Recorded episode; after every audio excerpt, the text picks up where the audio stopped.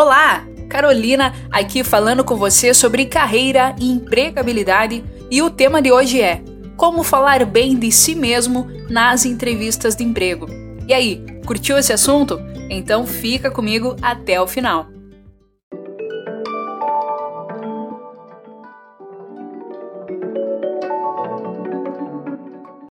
E aí, candidato, me fala um pouco sobre você. Me conte o que tem vivido profissionalmente.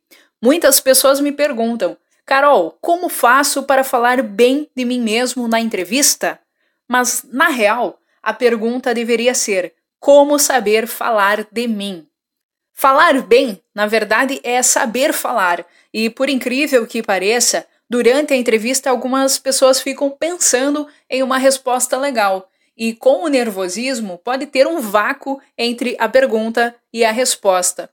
O nervosismo não é o vilão da história, mas sim o autoconhecimento. As pessoas não costumam pensar sobre o que lhes faz bem, o que já viveram, fazer a contabilidade dos atos, emoções e tantas outras coisas. Saber o que acontece já é alguma coisa. Mas como aconteceu? Por que aconteceu? Quais resultados aqueles acontecimentos geraram na sua vida? As pessoas não costumam se explorar, ou tem medo de dizer quem são e por conta disso a gente ouve muito o tal do ah, eu sou uma pessoa pontual, perfeccionista. Mas para com isso. Pontualidade é algo que se espera de qualquer pessoa. E sério que não tinha mais nada para mencionar ao recrutador? O foco da entrevista de emprego é conhecer mais sobre o candidato. Então, é importante que a pessoa saiba quem ela é, o que já viveu e conseguir passar essa informação para quem está entrevistando. Bom, hoje eu vou te dar algumas dicas que podem te ajudar muito a saber falar bem de si mesmo.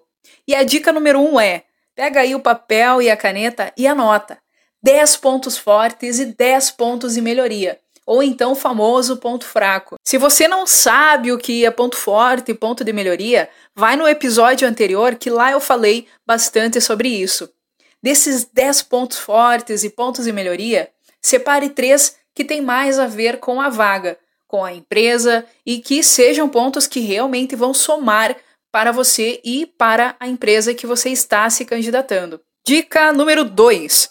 Coloque no papel a sua rotina, os seus hábitos, os livros que você lê, últimos eventos que participou, cursos, palestras e aquelas coisas que você faz para se desenvolver.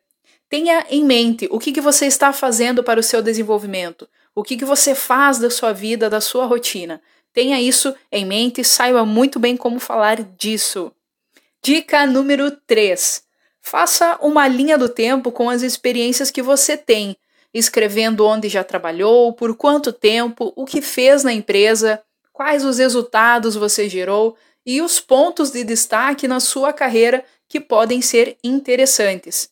Com essas três dicas, você vai começar a se habituar a falar mais de si mesmo. Repita as anotações até soar algo natural e que você consiga contar a alguém sem precisar ficar pensando ou analisando se é uma informação boa ou não.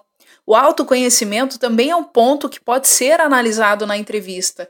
Então, se explore, se descubra e passe a informação de quem você é. E aí, curtiu esse assunto? Tem sugestões para outros episódios? Então me envie as suas sugestões para as minhas redes sociais, Carolina Von, ou então no WhatsApp 559 8427 8784. Abraço, sucesso sempre!